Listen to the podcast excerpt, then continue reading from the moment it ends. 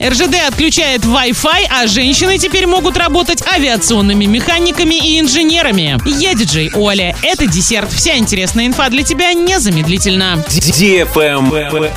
News. В Орск поступил многофункциональный спецавтомобиль ГАЗ-3309. Зимой его можно использовать для погрузки песко-соляной смеси и реагентов в комбинированные дорожные машины. Летом автомобиль можно использовать для перевозки ограждений, конструкций сцен, для упрощения упрощение работы по их монтажу благодаря кранно-манипуляторной установке, незаменимая при уборке и вывозе веток, а также ветровальных деревьев. Этой весной власти ожидают поставку еще четырех тракторов МТЗ. Кстати, этой весной власти ожидают еще и поставку четырех тракторов МТЗ.